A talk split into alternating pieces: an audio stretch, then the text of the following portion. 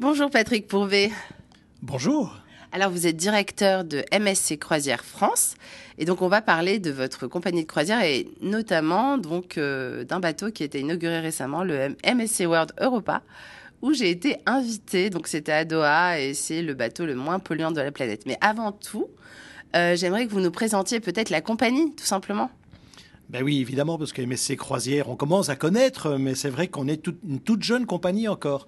On est le dernier grand, parce que maintenant on peut dire qu'on est une grande compagnie, c'est vrai, mais on a grandi extrêmement vite. En fait, on, est, on, a, on, a seulement 20 ans d'âge. Donc 20 ans d'âge pour une compagnie de croisière, c'est jeune, on est le dernier arrivé, j'ai envie de dire. Alors c'est un peu le fruit finalement de ce que les Américains ont révolutionné la croisière. Euh, dans les années 80 et l'arrivée des Messés qui est un acteur purement européen. C'est ce qui fait la différence aujourd'hui quand on voit le concert des, des grandes compagnies de croisière, c'est qu'on est le seul vraiment acteur purement européen et encore une compagnie familiale, donc on n'est pas coté en bourse, ça fait aussi une grande différence. Et donc c'est vrai que qu'on est parti sur, la croisière réinventée par les Américains, mais réinterprétée à la sauce européenne, j'ai envie de dire. Et ça, c'est vraiment l'expression du produit que nous avons mis en place. Donc euh, un, bateau tourné vers l'animation, vers beaucoup de plaisir à bord, des grands bateaux bien évidemment, parce que c'est aujourd'hui il faut avoir des grands bateaux pour apporter justement toute cette différenciation à bord, mais interprété à la sauce européenne. Donc c'est pas un parc d'attractions c'est euh, un bateau très chic, très euh, premium, j'ai envie de dire. Euh, tu l'as vu, donc voilà. Et donc, c'est ce qu'aujourd'hui caractérise vraiment notre compagnie. Mais vraiment, compagnie privée, ça aussi, c'est essentiel parce que ça donne vraiment une ligne de conduite, un ADN tout à fait particulier. C'est aujourd'hui notre armateur, euh, un monsieur qui a 82 ans aujourd'hui, qui a deux enfants, toute la famille est impliquée euh, complètement dans la compagnie de croisière. Et, monsieur Aponte est encore là tous les jours au bureau. Le matin, c'est le premier à être au bureau. Et donc, cette, cet exemple, ben, il nous guide tous, en fait, finalement. Et dans cette compagnie, avec cet esprit familial, c'est ce qui fait aujourd'hui l'ADN de notre compagnie. Oui, mhm. c'est vrai qu'ils sont italiens. J'avais eu l'occasion de, voir quelques personnes de la direction, d'ailleurs, euh, le jour de l'inauguration euh, du bateau MSC World Europa. Il y a, d'autres personnes, on peut peut-être les nommer, qui sont en dessous, je me rappelle plus de leur nom. Alors, alors c'est assez simple. Hein. On a notre grand patron, l'armateur, en fait, hein, qui est un marin d'origine. En fait, c'est une famille de marins. 300 ans d'histoire de navigation, mais avant l'aventure de Monsieur Jean-Luigi Aponte, qui est notre armateur principal. Euh, c'était la petite navigation. C'est lui réellement qui a créé l'empire, parce qu'on peut parler d'un empire aujourd'hui, avec les deux, les deux grandes divisions. Il y en a d'autres, hein, mais le cargo, bien évidemment, c'est lui qui a compris le, euh, dans les tout premiers que toutes les marchandises allaient être transportées dans des boîtes, dans les containers, et c'est ce qui a fait son histoire. Aujourd'hui, on est le numéro un mondial en porte-container.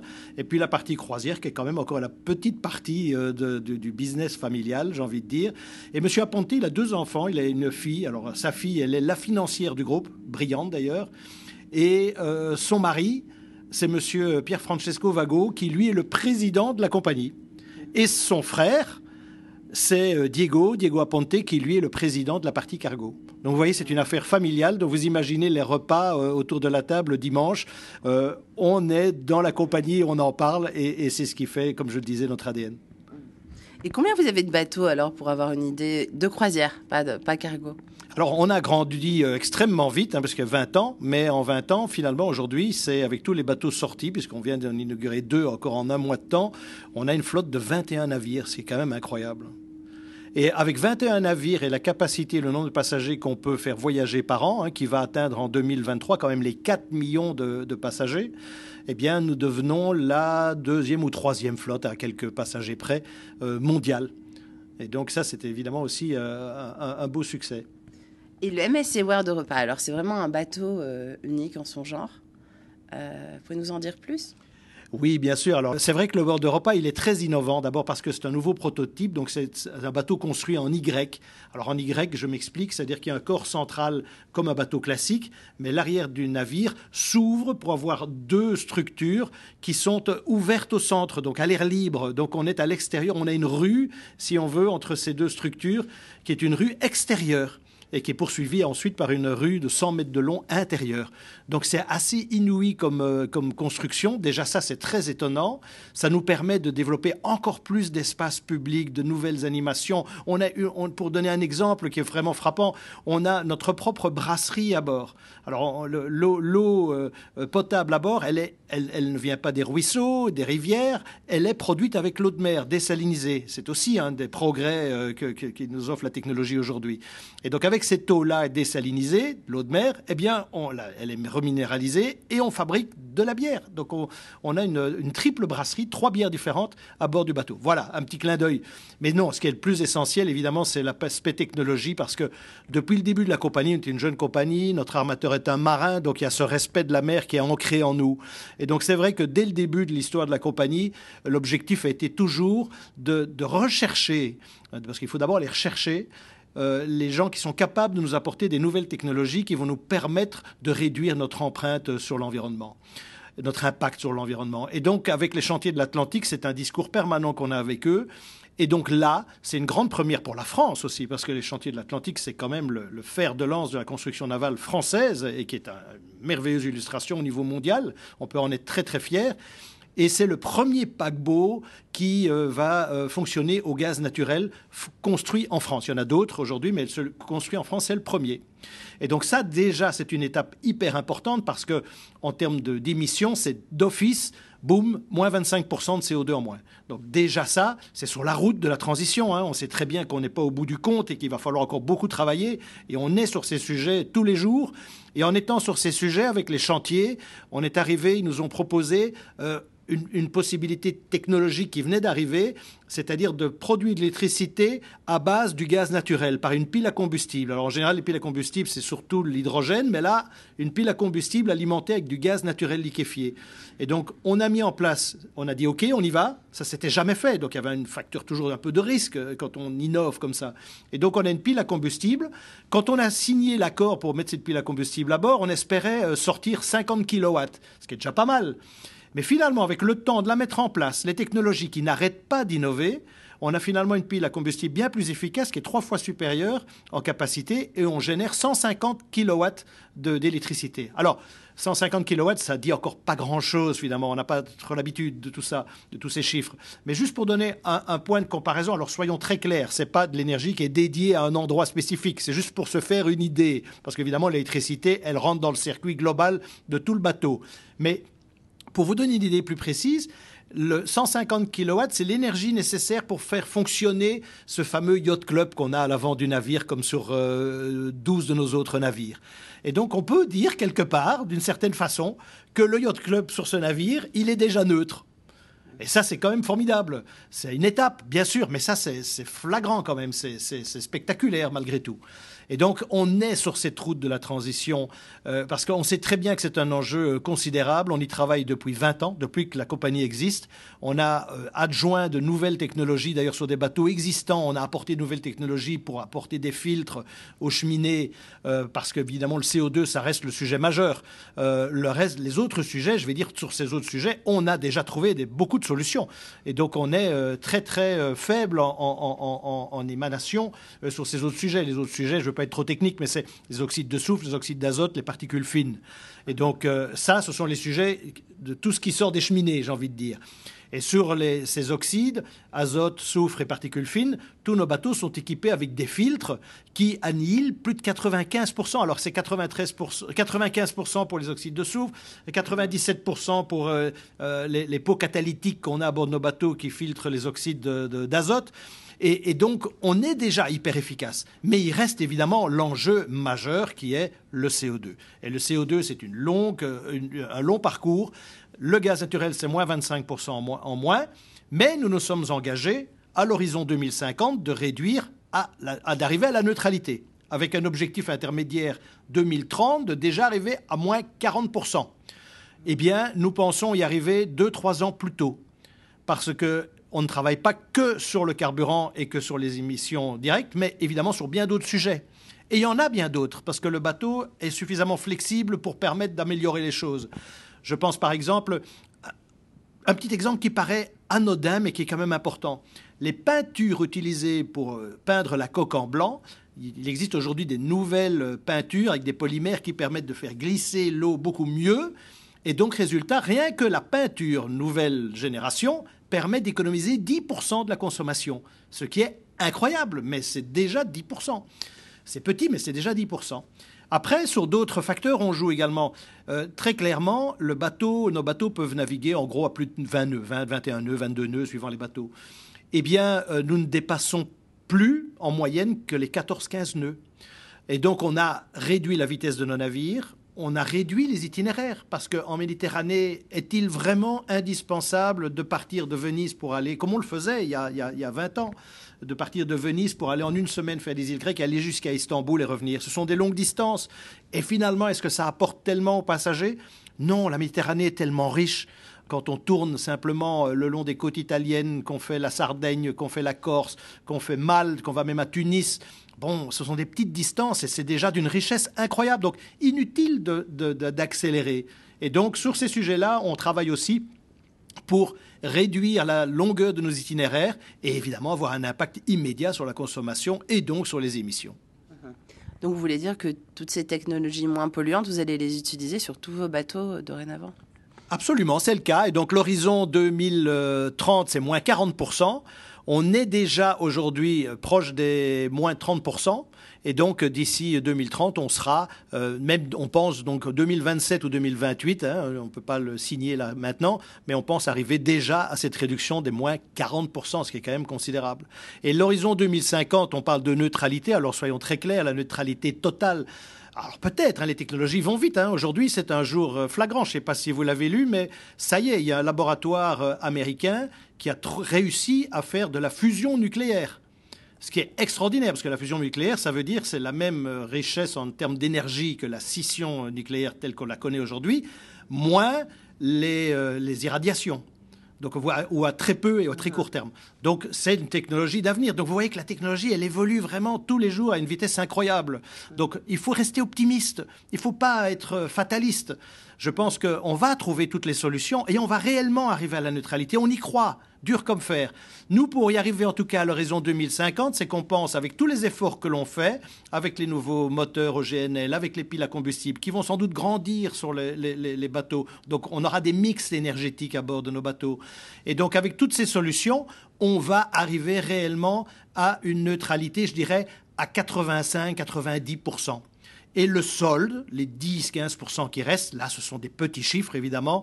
Eh bien, là, on, regardera s'il n'y a pas moyen encore de, de, trouver des systèmes de, compensation, ou de, mais plutôt sur la mer, nous, parce que c'est vrai que, par exemple, on, le sait peu, mais aujourd'hui, quand on parle d'absorption euh, carbone, on pense évidemment aux forêts, et tous les programmes aujourd'hui sont basés sur, la plantation d'arbres. Mais il faut savoir que la mer euh, capte beaucoup plus de CO2 que tout euh, organisme terrestre. Donc euh, on est aussi sur ces sujets. Alors on en sait peu encore, mais par exemple les mangroves, ce sont des tout gros capteurs de CO2. Donc peut-être sur des plans de mangroves, ça permettra d'arriver finalement à la zéro neutralité.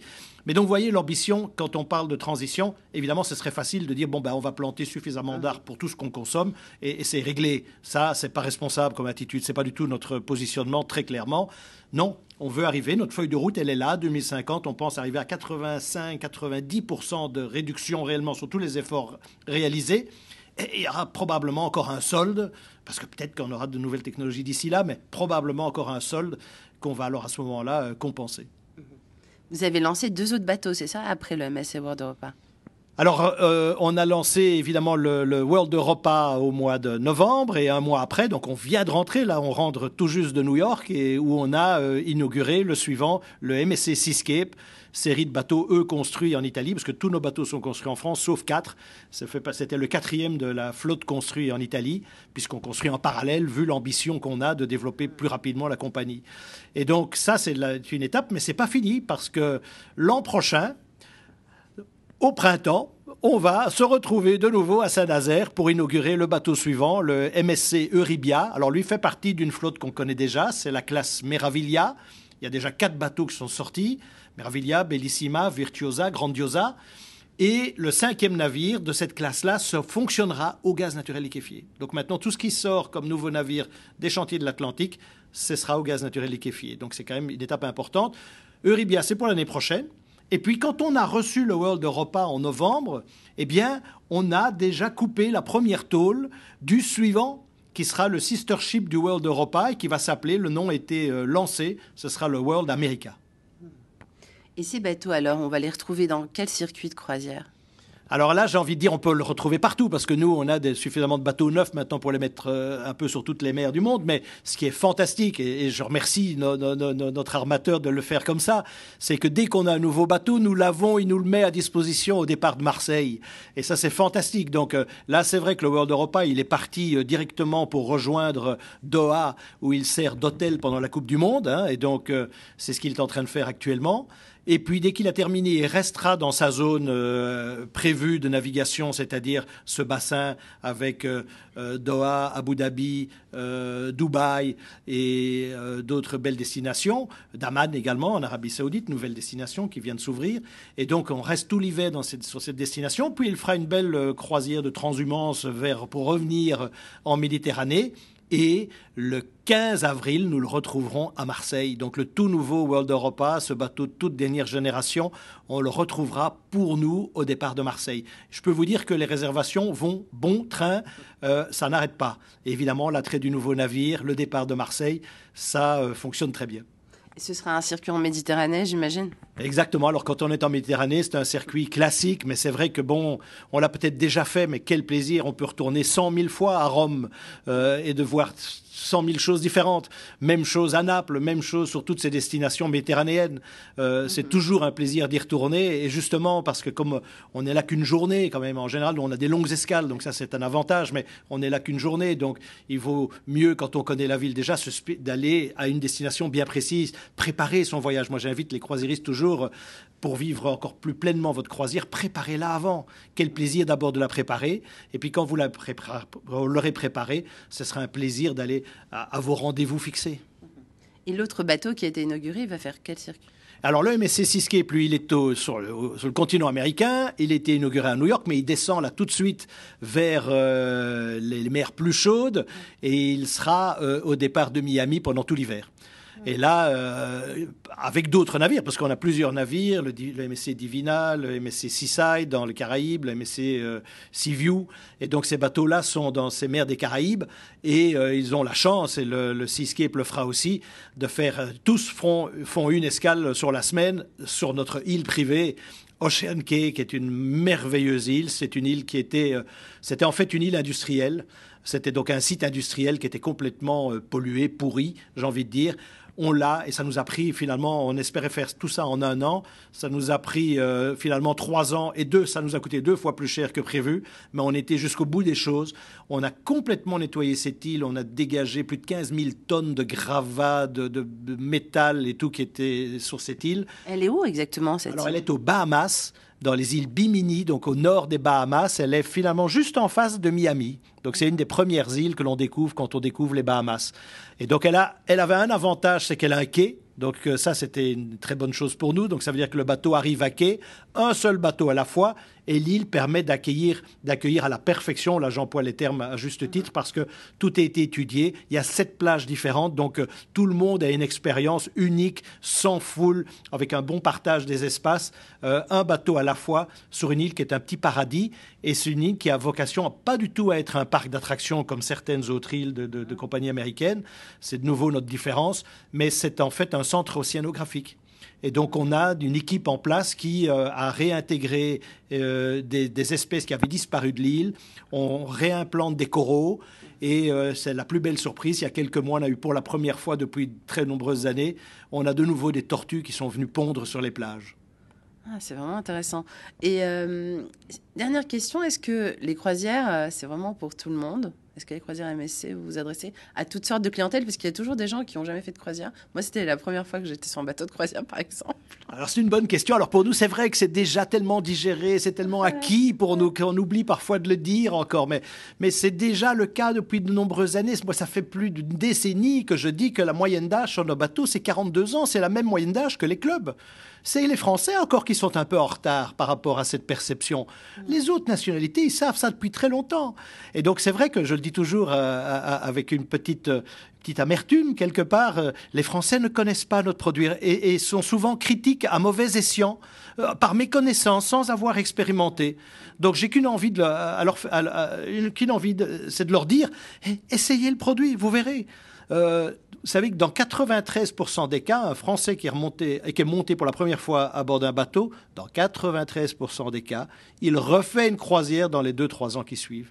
Ce qui est quand même la preuve que, oui, non, les Français, la croisière est faite pour les Français, mais beaucoup Français, de Français ne le savent pas encore.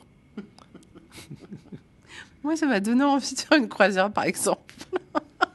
je vous promets, c'est vrai, c'est pas.